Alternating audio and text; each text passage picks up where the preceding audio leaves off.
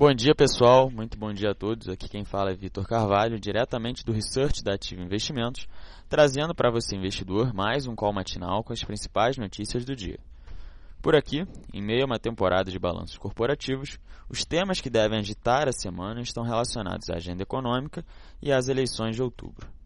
No cenário político, a expectativa é grande para as entrevistas ao vivo hoje à noite de Bolsonaro, líder nas intenções de voto, e Álvaro Dias, que é cogitado para compor a chapa de Geraldo Alckmin em uma clara tentativa do Tucano de reforçar os votos na região sul.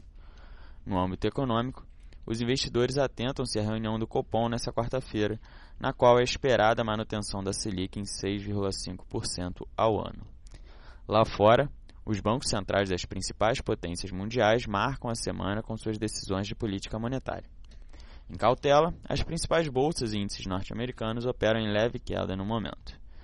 Nos Estados Unidos, o Federal Reserve anunciará sua estratégia, que deve reiterar a manutenção do gradualismo no aumento de juros, adiando um próximo movimento para o mês de setembro.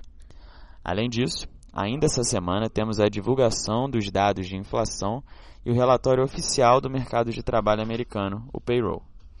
Por outro lado, no mercado de commodities, o contrato futuro do petróleo Brent opera em alta, sendo negociado no patamar de 75 dólares o barril. Agora, sobre a agenda do dia com os principais eventos do mercado, às 10h30 o Banco Central divulga nota de política fiscal. Às 11h30, o Banco Central faz leilão de até 14 mil contratos de swap cambial para a rolagem dos vencimentos de agosto. Às 11h30, nos Estados Unidos, o Fed divulga dados sobre a sondagem industrial. Às 10 horas, na China, será divulgado o PMI de serviços e o PMI industrial. Por fim, gostaria de agradecer a todos pela atenção e, em nome da Ativa Investimentos, eu desejo a todos um bom dia e bons negócios.